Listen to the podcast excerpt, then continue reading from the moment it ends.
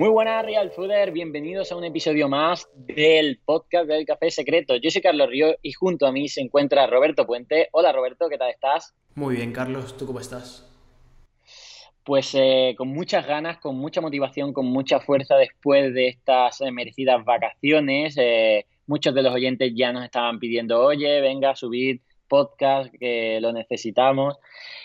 Mm, y, ya empezamos con esta segunda temporada del podcast del Café Secreto, que quiero adelantaros que haremos más entrevistas a personas muy valiosas que nos pueden dar claves eh, bastante, bastante buenas.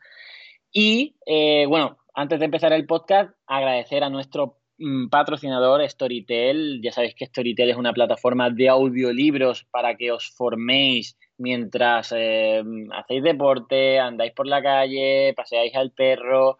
También hay ebooks para leer y es como un Netflix, pero, pero de los libros y de la formación, ¿vale? tenéis 30 días de prueba gratuita en storytel.com barra Carlos Ríos, ¿vale? Y hoy os vamos a recomendar un libro que se llama El hombre en busca de sentido de Víctor Frank, que viene al hilo del podcast que vamos a hablar hoy eh, sobre estoicismo. Eh, como sabéis, Víctor Frank pues, sobrevivió a eh, un campo de, concentración nazi. Y, bueno, pues el, el podcast de hoy sobre estoicismo viene un poco a darnos una serie de claves de cómo llevar una buena vida, ¿vale? Cómo vivir mejor. Así que, si no tienes nada que decir, Roberto, yo entro ya en materia sobre el estoicismo y empezamos a darle caña. No, yo, yo aportaría que el libro de Víctor Frank es súper recomendado, es muy, muy bueno porque no solo habla de cómo sobrevivió él en un campamento nazi, sino cómo su perspectiva le ayudó a continuar con su vida. Y dicho esto, yo creo que ya puedes comenzar con el tema de hoy. Exacto, porque eh, al final eh, lo que nos dice el estoicismo es pues una, serie de directrices, de consejos incluso muy prácticos, no, no teóricos o, tan filosóficos, sino también una serie de, de, cosas prácticas para llevar una mejor vida. Tened en cuenta que hoy en día eh, pocas filosofías de vida o a las que se agarra la gente para tomar una serie de rumbo, una base en la que partir. No, la verdad es que tenemos un sistema educativo bastante eh, que nos eh, enfoca a memorizar bastantes conocimientos que muchos ni son útiles. Y hemos perdido una asignatura muy buena, que es la de filosofía, que se sigue dando, pero se sigue dando de forma, en mi, por lo menos a mí lo que me tocó, bastante errónea, porque era memorizar de nuevo historia. Y, aquí no se trata de memorizar historia, sino de aprender de la sabiduría que han ido acumulando durante miles de años muchas personas, entre otras los filósofos estoicos, ¿no? Para que pongamos en contexto a, la audiencia, eh, empezamos la primera temporada del podcast del Café Secreto también con una entrevista a un estoico muy conocido que es eh, Marcos Fines Revolucionario. Podéis escucharlo para, digamos, poneros en contexto. Pero bueno, esta filosofía eh, nació con Zenón de Sitio, un estoico que en el 300 a.C. pues fundó esta filosofía cuando lo perdió todo perdió todo por un naufragio, perdió toda su riqueza y, acabó en Grecia y dijo, bueno, ¿cómo voy a llevar la vida a partir de este duro momento? Existían otras eh, doctrinas filosóficas como la de Platón, la de Aristóteles, Aristóteles y, bueno, él fundó la suya y, hoy en día realmente tenemos doctrinas eh, religiosas que nos dicen cómo llevar nuestra vida, y sin entrar en ellas, lo que vamos a recopilar es un poco las mejores enseñanzas que nos da el estoicismo, que tiene mucho que ver con otras doctrinas como el minimalismo, o filosofía de vida como el minimalismo, como el budismo, eh, como el, esencialismo, y yo creo que puede estar muy interesante. Hemos destacado cinco, ¿vale?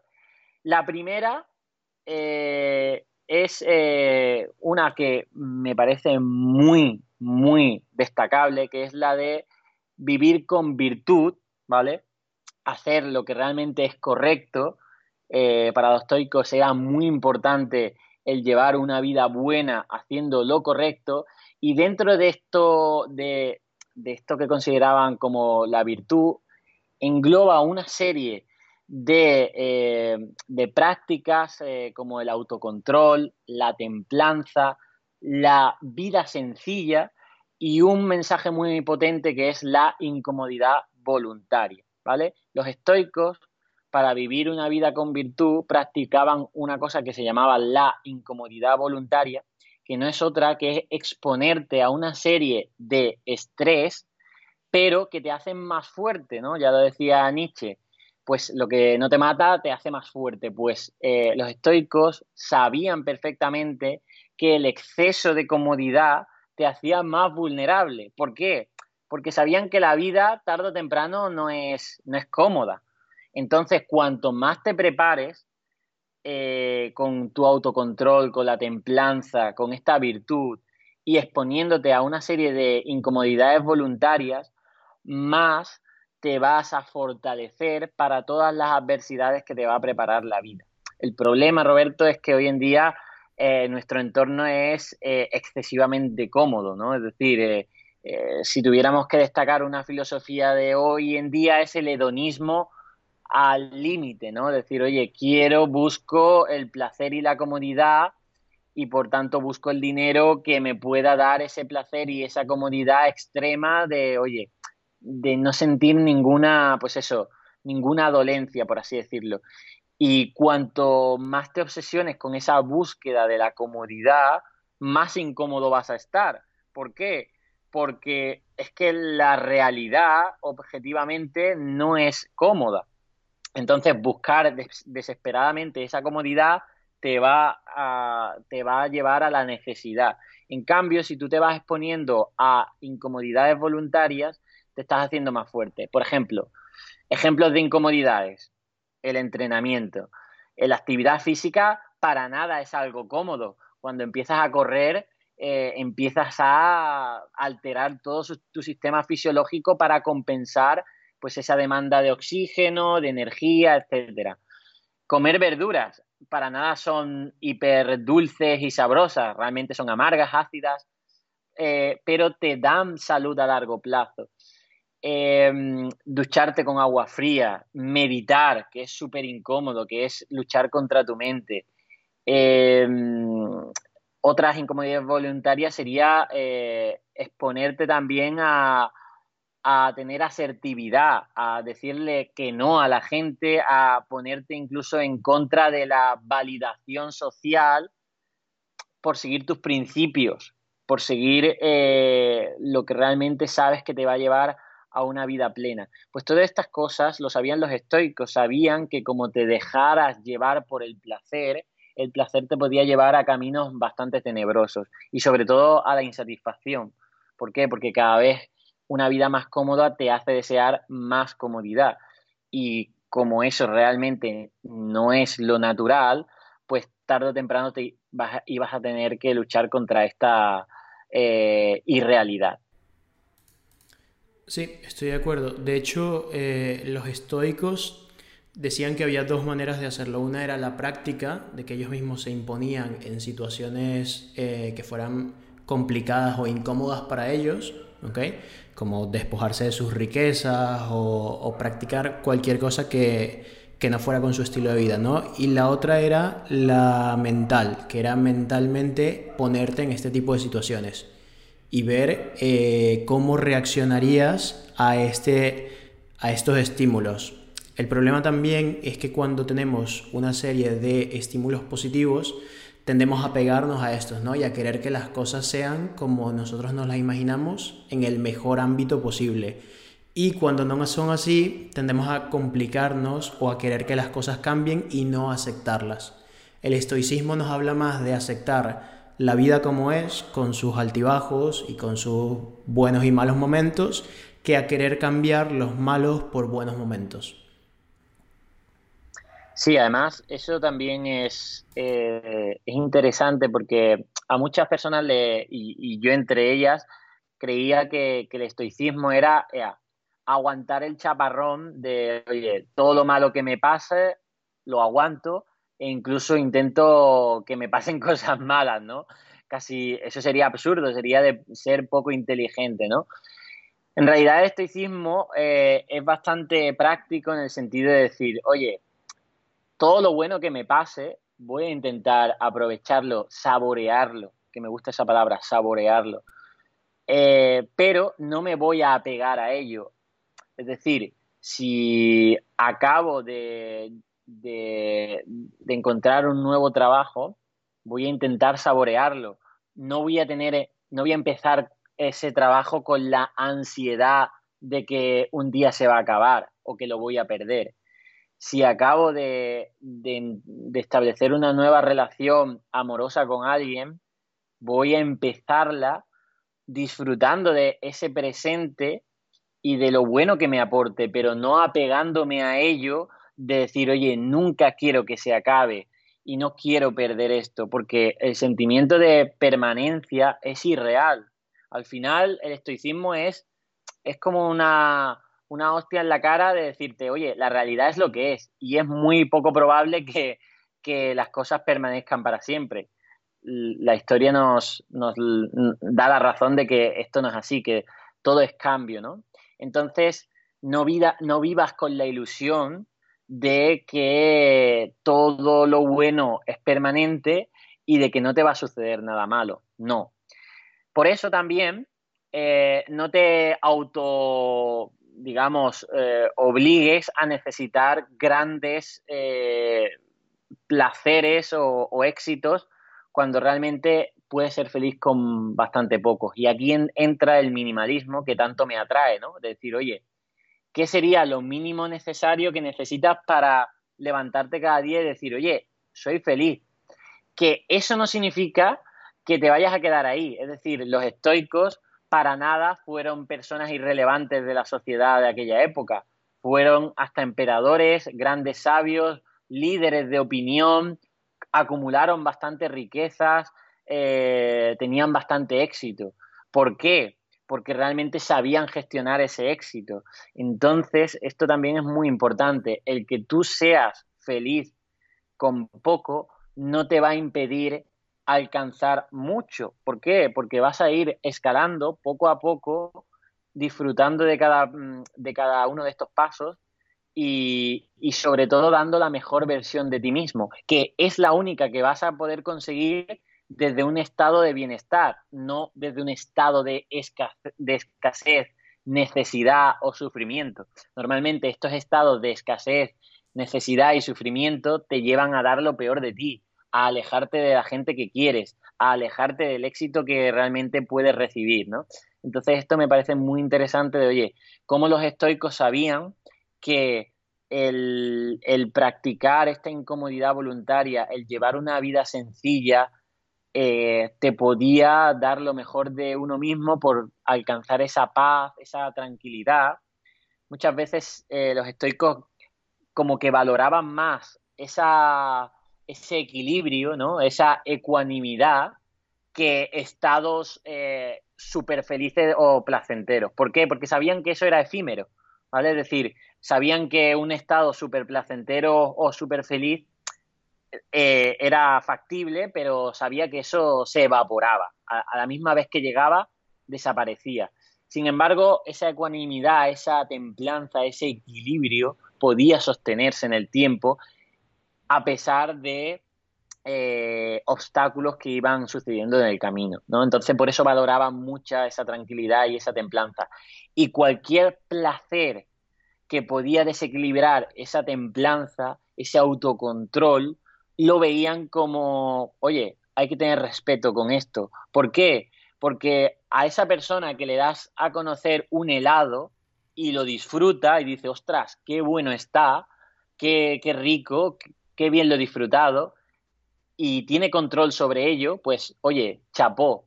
Pero esa persona que le ofreces un helado, le encanta y ahora todos los días se compra helado y después de helado galletas y refrescos y demás, acaba con su cuerpo, acaba con su vida, acaba con obesidad, acaba con eh, cáncer, con una enfermedad cardiovascular, porque ese deseo, ese placer lo ha, lo ha llevado al límite, se ha apoderado de él. Entonces los estoicos sabían que todos estos placeres habían guardaban dentro un poder que tenían que saber controlarlo para que no llevara a la muerte incluso. Sabemos muchos casos de, de personas súper famosas, súper ricas, exitosas, que al final han acabado con sus vidas con las drogas. ¿Por qué? Porque no supieron eh, gestionar todo eso que estaban sintiendo, en este caso de, placer y felicidad que los llevó hasta la muerte. ¿no? Pues esto es una de las enseñanzas más potentes que creo que el estoicismo eh, nos aporta. Claro, también me gustaría recalcar el punto que tocaste, que el estoicismo o el minimalismo, eh, mucha gente lo confunde con falta de motivación o con no querer más cosas en la vida.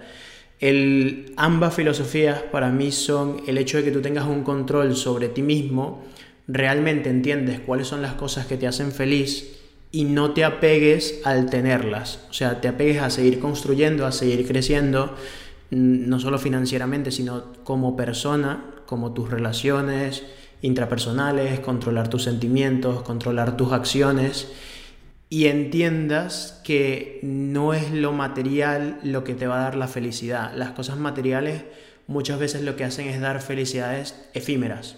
Entonces es concentrarte en ti mismo. Y creo que esto viene también muy dado por el segundo punto que tenemos en las lecciones del estoicismo, que es el memento mori, que es básicamente el entender que vas a morir, ¿vale? Que los estoicos creo que era algo que se repetían cada cinco minutos, porque el colocar tu vida en perspectiva te ayuda a darte cuenta de que quizás los problemas de hoy no son tan graves a largo plazo y las acciones que estás haciendo hoy quizás tampoco sean tan importantes, quizás eh, te das cuenta de que deberías redirigir tu vida hacia otro rumbo o que deberías tomar otro tipo de acción porque cada momento que estamos viviendo es un momento que no va a volver.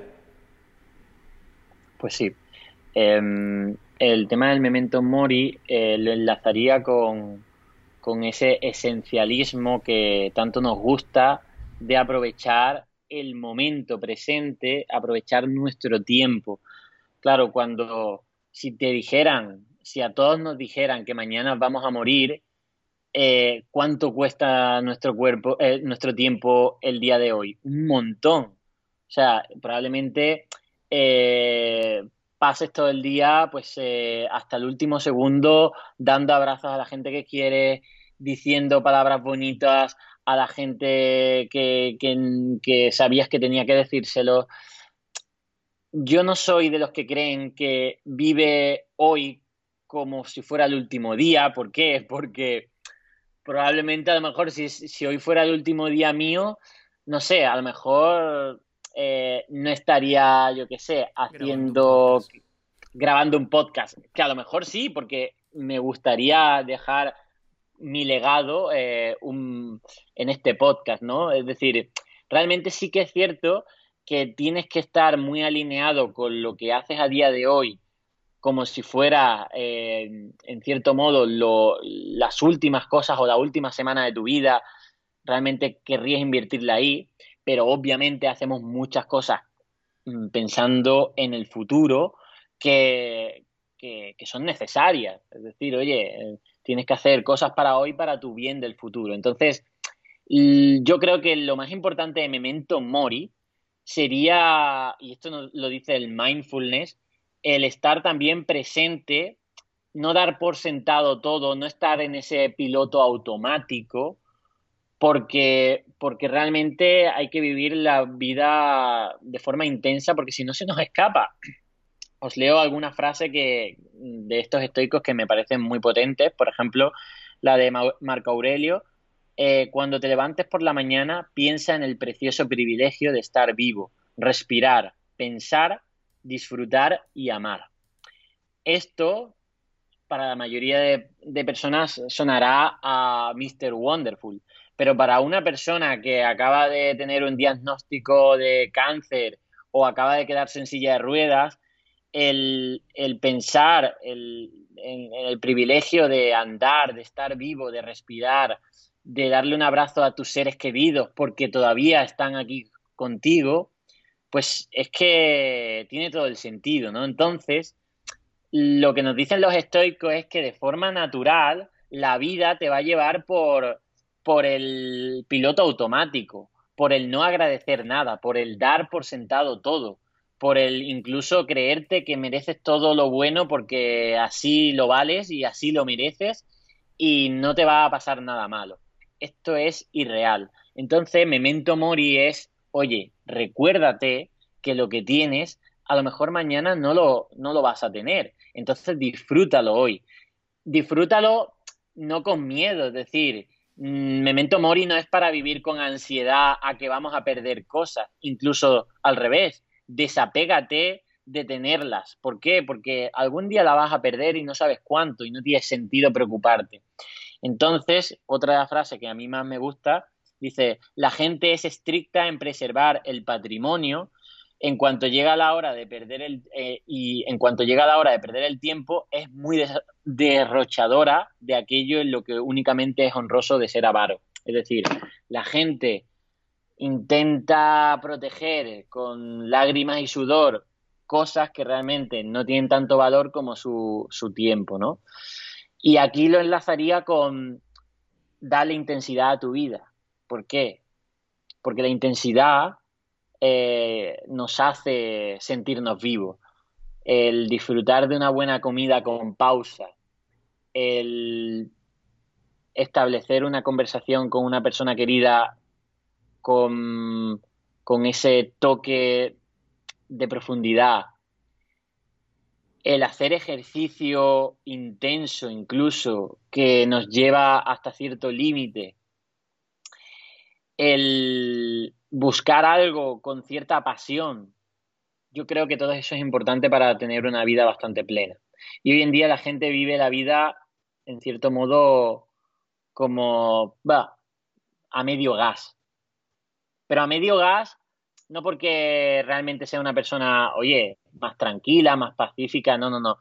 Digo una, una vida, pues eso, como que, oye, mm, sin estímulo ninguno, es decir, sin ningún tipo de pasión en las cosas que hace. Y luego con mucha crítica, con mucha queja, con mucho lamento. Entonces dices tú, oye, eh, por ejemplo, hoy, en, hoy he recibido muchos currículum porque estamos en proceso de selección de alguien para las redes sociales de Café Secreto, ¿no? Y entonces, eh, pues te llegan muchos correos y ahí sabes diferenciar la actitud que pone en ese correo cada persona. Y me llegan correos que dicen, estoy interesado en la oferta punto. O correos de, ¿me podéis dar más información? Que no digo que esté mal, pero ¿qué quieres conseguir con eso? Es decir, si, si esa es tu intensidad en la vida, ¿qué realmente estás demostrándote a ti, a la vida y a mí en ese correo? En cambio, una persona que independientemente sepa que le podemos coger o no, lo da todo en ese correo diciendo, oye, Carlos, yo soy la persona que buscas y te lo voy a demostrar porque esto tal y cual y mm, lo deseo con muchísimas ganas y lo demuestra, pues yo creo que eso es una actitud muchísimo más, eh, más rentable ante la vida, incluso en cosas que tampoco es que sean súper mega importantes o determinantes en tu vida, como por ejemplo a lo mejor buscar esta oferta de trabajo. Pero si lo haces, lo haces a tope. Y eso no significa estar todo el día a tope, porque no, porque tenemos, tenemos momentos de relax, momentos de, de mirar al techo, momentos de aburrimiento. Esos momentos tienen que estar en la vida. Lo que digo es que valora las acciones que haces a lo largo del día intenta darle intensidad a, esa, a esas acciones. ¿Por qué? Porque si no, se te pasará la vida y, oye, eh, no sabrás qué has hecho con tu vida. Entonces creo que es muy importante el recordarnos que todos vamos a morir en un momento, sea hoy, mañana, dentro de un mes o dentro de 60 años. Pues esto es importante para darle foco al presente, foco a lo que está sucediendo hoy. Y lo que está sucediendo hoy, vamos a darle intensidad para sacarle el máximo provecho. Yo solo quiero agregar a lo que acabas de decir que también recordarle a las personas, porque puedo ver a la persona que está diciendo, es que yo no tengo motivación para darle intensidad. Y es recordar que la motivación viene con la acción. O sea, lo primero que tienes que hacer es tomar acción, que creo que es un punto que tocaremos luego, para que tú luego consigas esa acción, esa motivación, perdón. La motivación viene de los estímulos positivos que tú recibes cuando ves que estás avanzando, pero tú avanzas solo cuando tomas acción. Entonces creo que eso es importante. Y también darte cuenta de que quizás no tienes un trabajo que te gusta, quizás no estás en la situación, en la mejor situación posible, pero cuando tú das el 100% de ti mismo, entiendes que tú estás dándolo todo y quizás las otras personas no están dando lo mismo que tú, pero tú estás satisfecho con tu trabajo, ¿vale? Que aquí viene eh, el siguiente punto que podría ser que es la dicotomía del control. La dicotomía del control básicamente se resume en saber distinguir cuáles son las cosas sobre las que tú puedes ejercer control y las que no. Eh, a mí siempre me ha parecido bastante curioso, por ejemplo, cuando una persona va manejando, el hecho de las cosas que lo pueden llegar a molestar. O sea, o eh, hay muchas personas que quizás en la crítica critican a los demás porque se comportan de una manera en que ellos no les gustan y hasta muchas veces se molestan y tú no te das cuenta de que realmente esto es algo que tú no puedes controlar. O sea, al, final te das cuenta de que tú te estás molestando y estás dañando tu vida por algo que se escapa de tu control. Entonces, ¿qué cosas son las que tú sí puedes controlar y cuáles son las cosas que no? Y de eso es lo que se trata la dicotomía del control. Decía, eh, creo que Lao Tse, ¿vale? Decía Lao Tse, el que vence a los demás es fuerte, el que se vence a sí mismo es la fuerza. Decía Buda, solo pierdes aquello a lo que te aferras. Y también quien se ama a sí mismo nunca hará daño al otro. Al final, eh, todo pasa también por ti mismo en cuanto a lo que tú tienes, eh, tu área de control, ¿no? Y hay cosas que no puedes controlar. Entonces, eh, los estoicos fueron, fueron casi los primeros psicólogos, que hoy en día la ciencia de la psicología pues ha demostrado que, tiene su utilidad, ¿no? Y ellos lo que decían es que, oye, eh, yo mm, puedo salir a la calle y, puede empezar a llover. Y yo no voy a negar que no me gusta la lluvia, porque a lo mejor me llueve y, no me gusta. Y, no es mentirse a uno mismo y decir, uy, qué, qué guay, me encanta que me llueva encima. No. Admites que no te gusta la lluvia, pero no sufres por ella, porque tú no es culpa tuya, no tienes control sobre ello. Y hoy en día probablemente vivimos en una sociedad muy loca creyendo que puede controlar prácticamente todo, a personas, a situaciones, a enfermedades, a, no sé, a muchísimas cosas, a la sociedad entera. Entonces, eh, solo tienes que abrir Twitter. ¿Cuánta gente sufre o en este caso se queja por cosas que suceden y es que es imposible que ellos puedan controlar algo de ello? Esta misma situación del coronavirus, ¿no? Que, mm, que es una pandemia, pues eso que se nos escapa a nuestro, a nuestro incluso conocimiento, ¿no? Eh, puedes estar de acuerdo con no con cómo hace las cosas el gobierno. Y está claro que, tienes derecho a expresar tu opinión. Pero hasta qué punto debes sufrir cuando realmente no tienes control. Porque en una democracia lo que tenemos control es de votar cada cuatro años, ¿no? Entonces, oye, ahí vota según tus valores, tu conocimiento, tu sabiduría, tus, tus ideologías, vota. Pues vale, esa es la democracia. Pero ya está. Puedes, eh, puedes eh, criticar, eh, quejarte, sufrir por el gobierno, por el presidente, por cómo se están haciendo las cosas, que no vas a cambiar nada, no depende de ti. De ti, ¿de qué depende? Pues de, dada la situación, a aprovecharla en tu beneficio para ti y para los demás, dentro de tus capacidades, dentro de tus habilidades, dentro de tu contexto, ¿no? Eso es el control.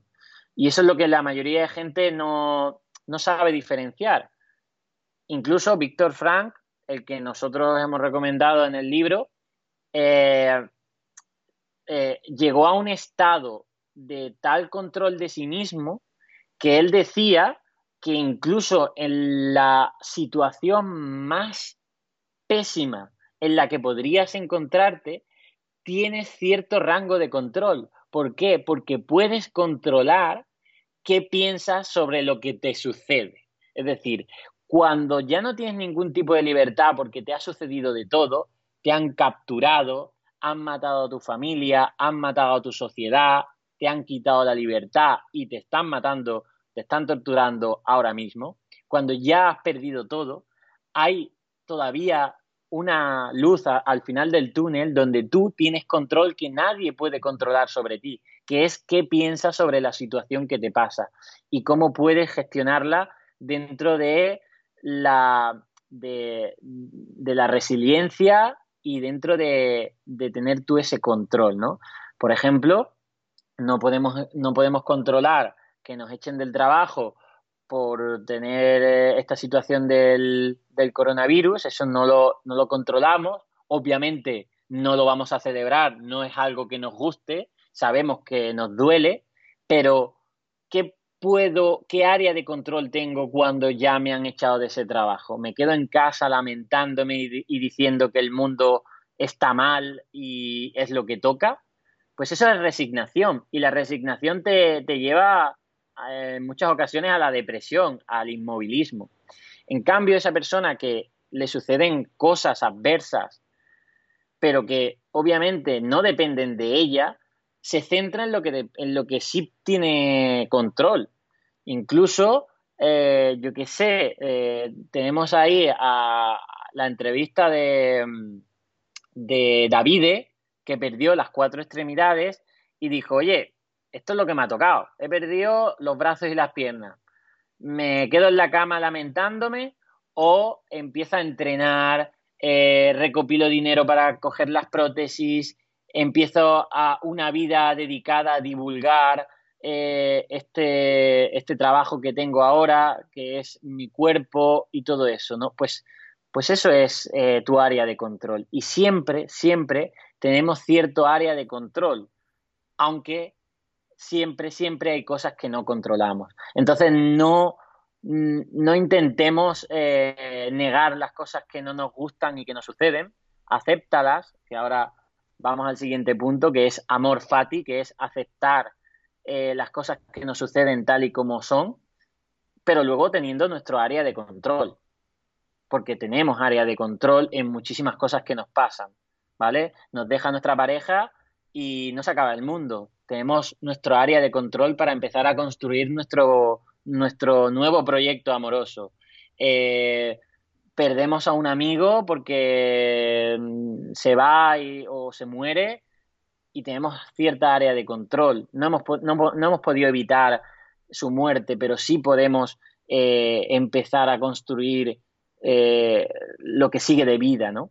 Entonces, a, eso es lo que entendían los estoicos que probablemente vivían en una época muchísimo más dura que la nuestra, aunque parezca que ahora estamos muy mal con esta pandemia, pero pues ellos sabían que la vida era dura y que había cosas que no podíamos controlar, por tanto, no tiene ningún sentido perder el tiempo en, molestarse y, se centraban en lo que sí podía controlar.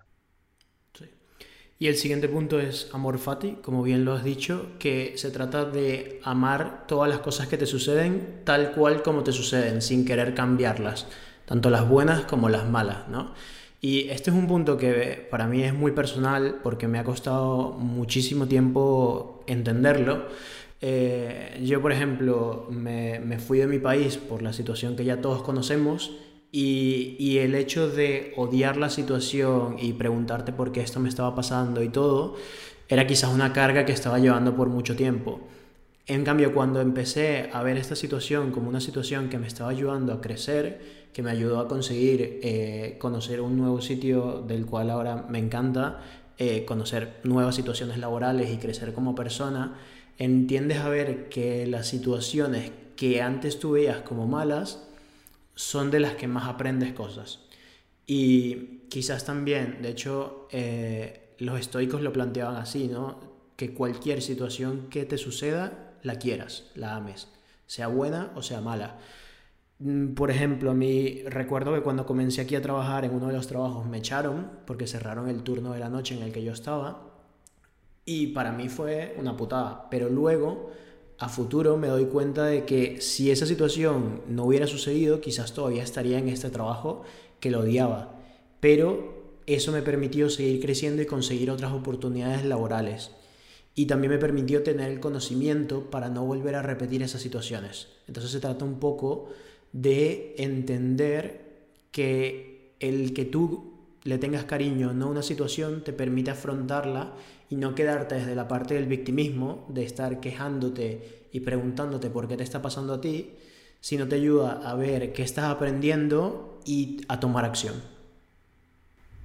Totalmente, porque al final las cosas suceden y tú puedes em, tú puedes luego tomar decisiones a esas cosas que suceden, que es tu área de control, pero no puedes cambiar el pasado, no puedes, puedes desaparecer esa situación porque no quieras que suceda, no, ha sucedido. Es decir, al final, eh, yo qué sé, te habrán cancelado el viaje de tu vida por esto del coronavirus.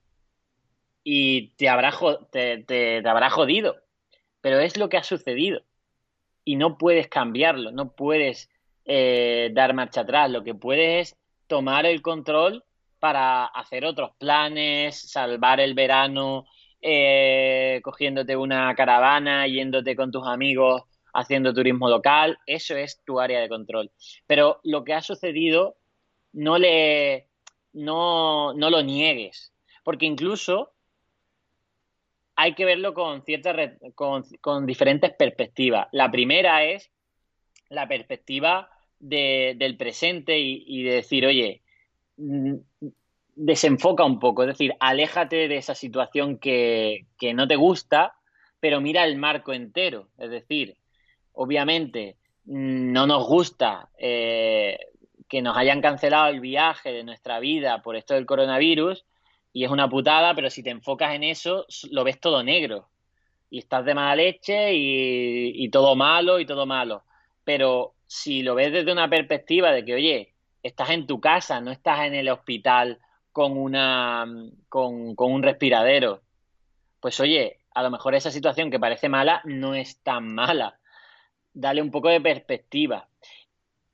Y sobre todo lo que has dicho, Roberto, de que al final tampoco sabes si esa situación que aparentemente es mala, luego va a ser, se va a transformar en buena. Incluso por el propio aprendizaje que, que, tengas de esa situación mala y que te haga más fuerte, ¿no? Un poco volvemos al, al, a la antifragilidad. Antifrágil es un concepto de Nassim Taleb, creo recordar, que es que, oye, situaciones que te suceden te hacen más fuerte, ¿no? Que era lo que hemos comentado al principio de la incomodidad voluntaria.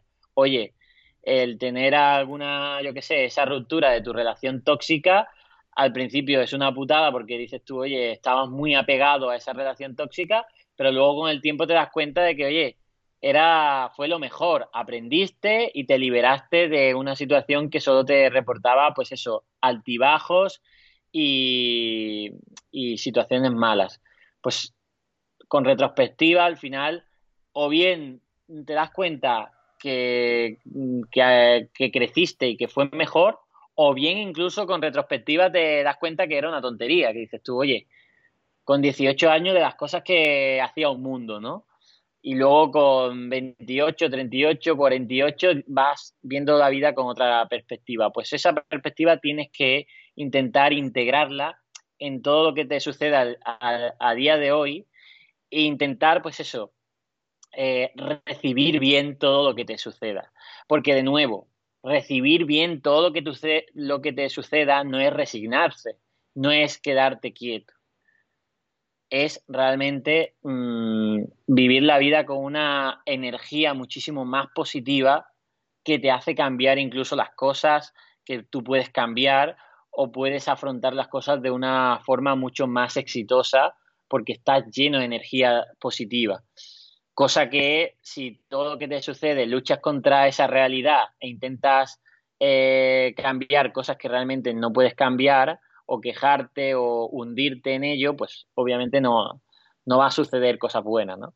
Entonces yo creo que el, el amor fati es cierto que es un poco contraintuitivo porque nosotros tenemos esa ilusión de que al quejarnos de las cosas, al enfadarnos con personas, al llorar, eh, que bueno, ojo, al final el, sentimiento no hay que negarlo y tienes que llorar todo lo que necesites ante una situación que te sobrepase, pero luego eres tú el que decide mmm, no quedarse ahí enjaulado en, en el propio sufrimiento de negar esa situación. No, acéptala y sigue adelante. Esto nos lo repite Tara eh, de forma reiterada con la aceptación de las cosas, ¿no?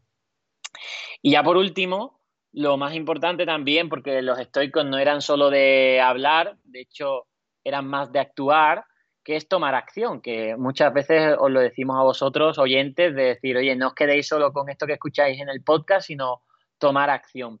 Y tomar acción no hace falta eh, darle un vuelco de 360 grados a tu vida, nos conformamos con que tomes acción un 1% al día de mejora.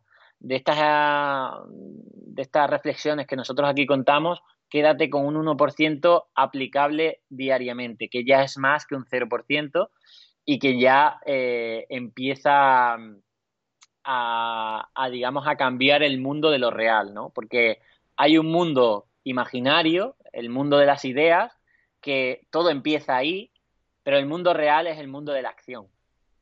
Y sí que es cierto que tener un objetivo muy bien definido, muy bien imaginado, muy bien visualizado, ayuda a que luego esa acción sea determinada, concreta, y accionable. Y por tanto, incluso desde el subconsciente, cuanto más visualicemos esas acciones, más ponemos a trabajar a nuestro, a nuestro cuerpo de forma subconsciente en, nuestras, en nuestro objetivo, pero hay que tomar acción. Y planifícate todo lo que quieras, pero, pero toma acción hoy, mañana, pasado, porque al final la vida sucede y no, no te va a esperar eh, a que tú seas perfecto para, para que ella te traiga lo que te tenga que traer. Por tanto, hay que estar preparado y esa preparación basa, eh, se basa incluso en, en, la propia acción. Sí, estoy de acuerdo.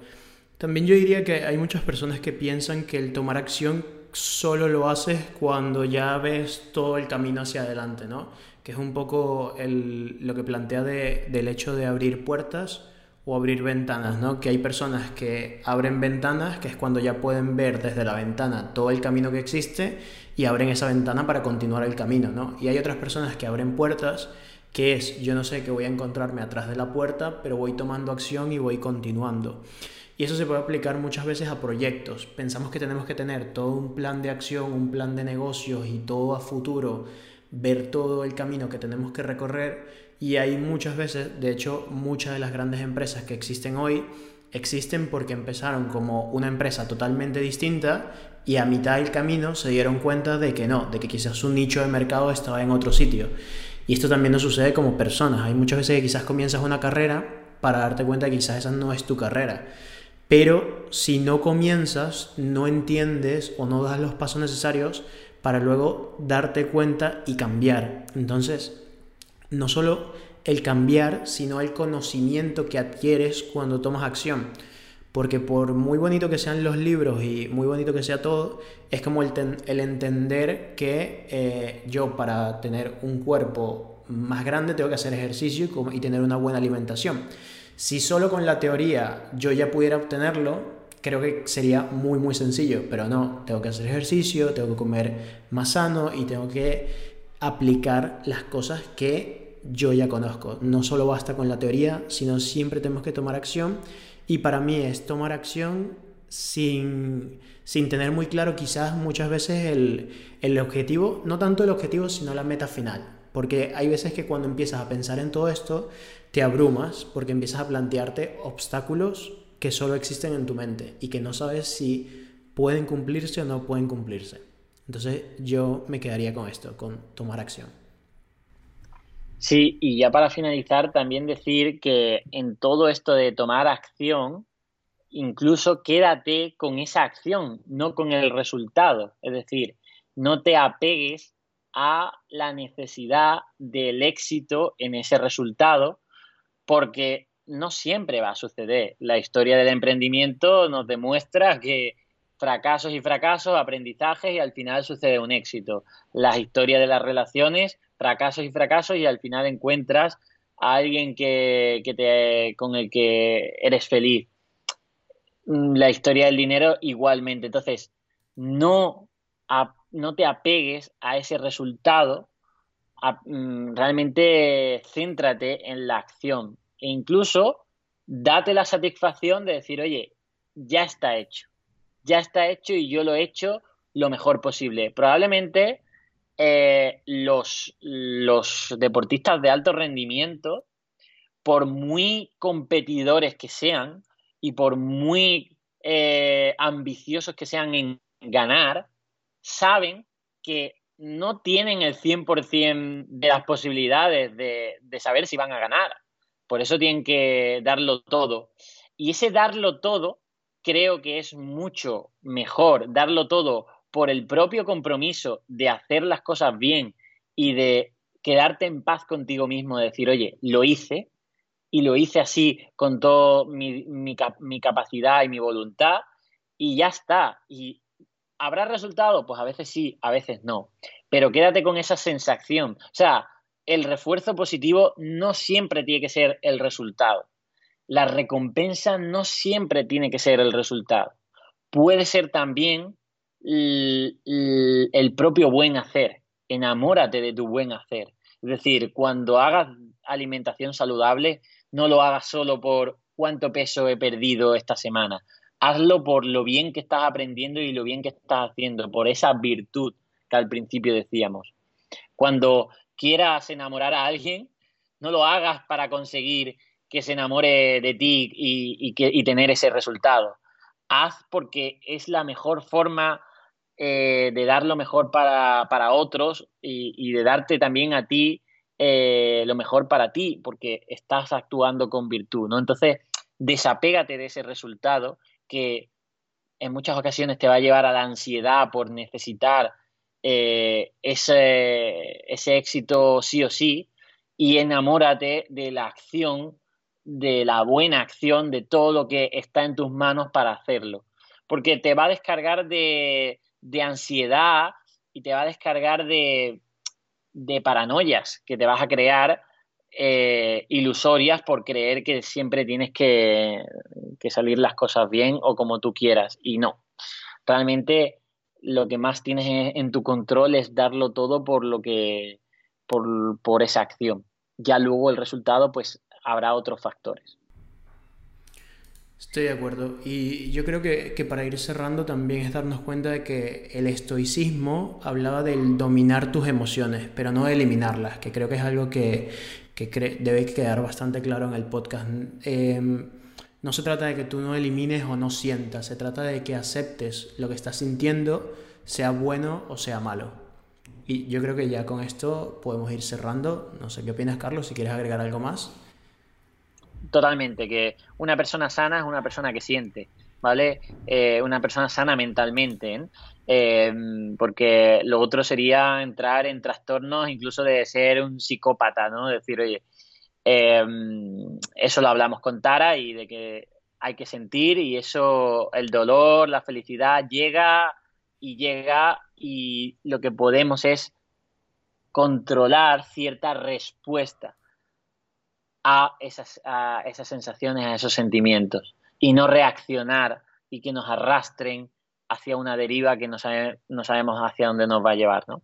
Entonces sí, eh, los estoicos sentían y, lo que más habían entrenado es cómo gestionar todo esto. ¿no? Así que nada, espero que os haya gustado el podcast de hoy. Si os gusta más sobre el estoicismo, dejadnos en comentarios, dejadnos las eh, cinco estrellitas, los comentarios en iVoox, eh, suscribiros al podcast en Spotify y sobre todo recomendárselo a ese amigo o esa amiga que sepáis que a lo mejor eh, alguno de estos consejos le puede ayudar a mejorar su acción y por tanto su vida.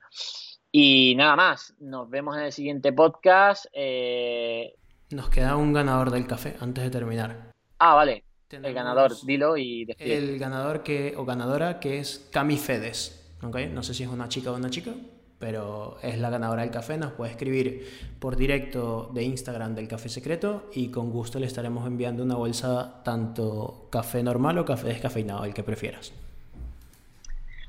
Pues nada más, nos vemos en el siguiente podcast y hasta entonces, adiós.